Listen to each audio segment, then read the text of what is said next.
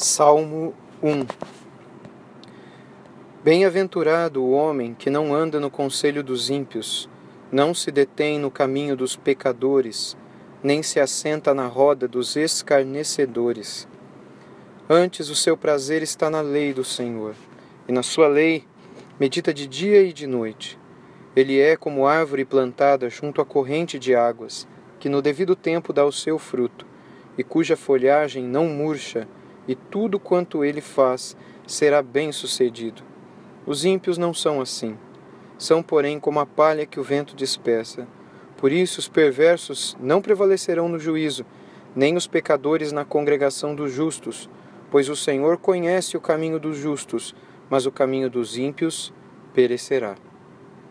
Queridos irmãos e amigos, o livro dos Salmos é para nós uma grande escola uma grande lição de como podemos nos aproximar de Deus para adorá-lo, para conhecê-lo e também para falar com Ele, para aprendermos como falar com Ele.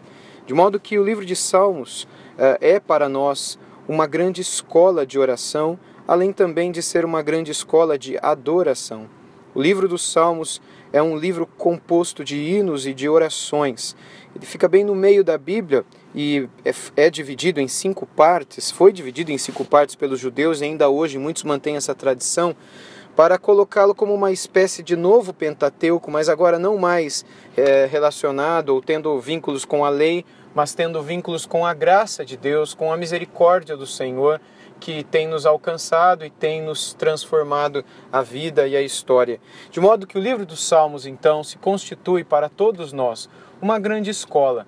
Uma escola não mais da lei, mas uma escola da graça, uma escola da oração, uma escola da graça que nos leva aos pés do Senhor. Enquanto aquela, aquela escola da lei, digamos assim, aqueles cinco livros relacionados aos mandamentos que poderiam trazer o povo para os pés do Senhor, não apenas para servi-lo e obedecê-lo, mas também para cultuá-lo.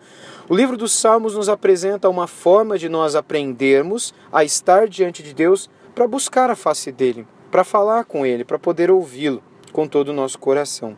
O livro dos Salmos, então, é importantíssimo para todos nós, porque sem ele nós acabaremos é, buscando caminhos que a nossa própria cabeça inventará para estarmos na presença de Deus. E não é bom que seja assim.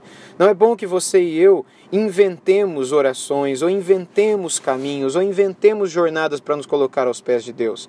E eu sei que muita gente hoje tem dito que oração não é para ser aprendida, oração tem que ser uma coisa espontânea.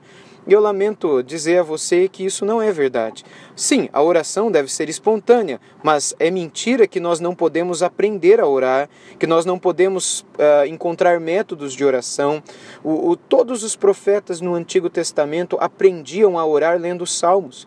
No Novo Testamento, a mesma coisa se constata. Nós encontramos salmos nas orações de Jesus em várias ocasiões. Nos apóstolos também, na igreja primitiva, a mesma coisa. A última oração de Jesus na cruz do Calvário foi uma oração, oração encontrada no Salmo 31, quando ele é levado para a cruz no momento de grande opressão, ele também ora, ele ora o Salmo 20, o verso 1. E não foram apenas nessas ocasiões, mas em muitas outras que nós encontramos o nosso Salvador citando os Salmos. Um exemplo dos profetas é o próprio Jonas, o profeta Jonas, que quando esteve no ventre do grande peixe para pedir a misericórdia de Deus, o perdão de Deus, e para que Deus pudesse restaurá-lo, colocá-lo em vida de novo na terra, para que ele pudesse ir para Nínive e obedecer à ordem do Senhor, ele orou justamente o que? Os Salmos. Não foram rezas, não confunda isso com rezas. Talvez a reza mais se assemelhe a uma fórmula que deve ser repetida várias vezes, como uma espécie de mantra por meio do qual se obtém alguma graça ou alguma bênção.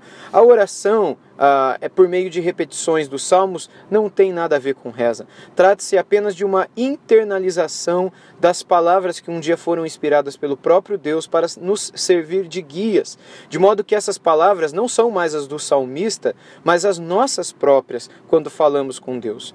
Tudo isso para dizer que o livro de Salmos pretende ser para você e para mim uma grande escola de oração e nesse que é o primeiro devocional no livro dos Salmos, devocionais que faremos ao longo de vários dias, pretendo então levar você e a mim mesmo a aprendermos um pouco mais nesta grande escola de oração. O livro 1 dentro do livro dos Salmos, o grande livro primeiro de orações e adorações vai do Salmo 1 ao Salmo 41. E este primeiro salmo nos apresenta a grande diferença entre os justos e os ímpios.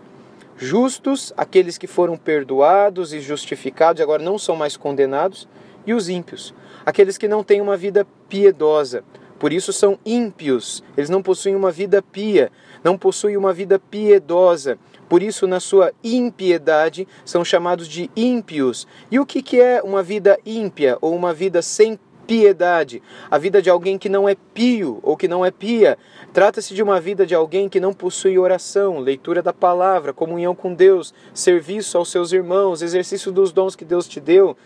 Enfim, a gente poderia resumir na vida de alguém que não ora, não lê a Bíblia, não tem comunhão com Deus diariamente. Ter comunhão com Deus diariamente significa ter uma vida pia.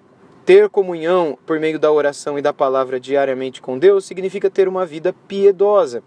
O contrário disso, aquele que não ora, que não lê a Bíblia, que não busca Deus, que não tem prazer nisso, não é uma pessoa pia. Pelo contrário, é uma pessoa ímpia. É, é um ímpio.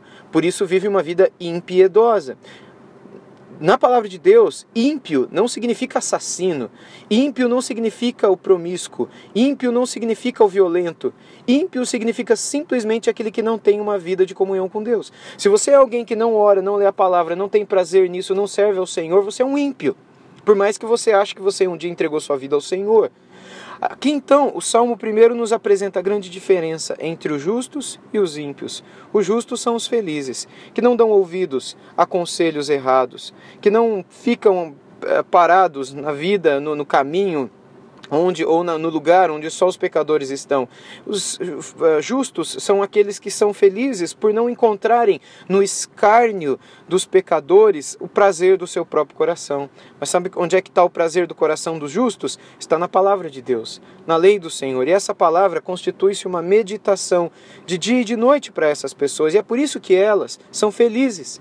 Por isso que elas são como árvore plantada junto à corrente de águas. Por isso que elas produzem folhagem, frutos, flores no tempo certo. Tudo que faz é bem sucedido, nada murcha, por que, que eles são assim, sempre vivos, sempre verdejantes, sempre constituindo-se como que uma bênção para aqueles com os quais convive? Por que disso? Porque eles têm prazer na palavra do Senhor, porque eles não se encontram sempre parados e morrendo no meio da vida de pecadores, eles não ficam assentados ah, junto de pessoas que só escarnecem, zombam, tiram o sarro o tempo todo de coisas que não honram a Deus. A alegria deles não está nisso, a alegria deles está em colocar os pés, as mãos, os olhos e o coração em Jesus, nas coisas de Deus, naquele que é a fonte das águas vivas. Aí o verso 4 diz que os ímpios não são assim. Eles não são como árvores, eles são como palha. Palha que o vento dispersa ou que o vento espalha. Por isso que eles não prevalecerão no dia em que chegar o juízo de Deus. Esses homens, eles não permanecerão nem no juízo, nem mesmo naquela que será a congregação dos justos, porque o Senhor conhece ele sabe profundamente o caminho que vive os justos e o caminho que vive os ímpios. O caminho que vive os justos encontrará alegria e vida, não somente nesse mundo, mas na eternidade. E aquele que tem o caminho na impiedade, este não apenas encontrará frustração, depressão e tristeza e angústia nesse mundo, mas encontrará também perecimento por toda a eternidade. Portanto, Sonde o seu coração, veja onde ele está, se no caminho dos justos ou no caminho dos ímpios, se com prazer nas coisas de Deus ou se com prazer nas coisas deste mundo, e clame ao Senhor que ele tire do seu coração tudo aquilo que não vem dele, que ele mude o seu coração até que este tenha e encontre prazer na pessoa, na pessoa de Deus. Fale com Deus, clame a Ele, para que nada encontre maior alegria e prazer no seu coração do que a pessoa de Jesus Cristo. Querido Deus e Pai, nós assim clamamos ao Senhor, para que o Senhor não permita que os nossos corações permaneçam cheios de prazer pelas coisas que te entristecem. Que o Senhor tire do coração de cada um de nós alegria e prazer e gosto por estar naqueles lugares e com aquelas coisas que ofendem o Senhor, que erram o alvo, que, que mancham a, a, a tua glória em nossas vidas. Não permita, Senhor Deus, que os nossos corações se encham de vaidade e das coisas passageiras desse mundo, mas que, ao invés de tudo isso, o nosso coração encontre o verdadeiro tesouro que o coração dos homens pode encontrar, que é encontrar, ó Deus, prazer na tua pessoa, que é saber o que é ter delícias na tua destra, que é saber o que é encontrar alegria plenamente em tua santa presença.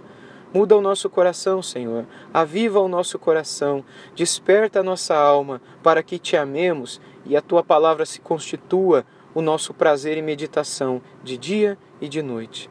Assim nós te pedimos, em nome de Jesus. Amém.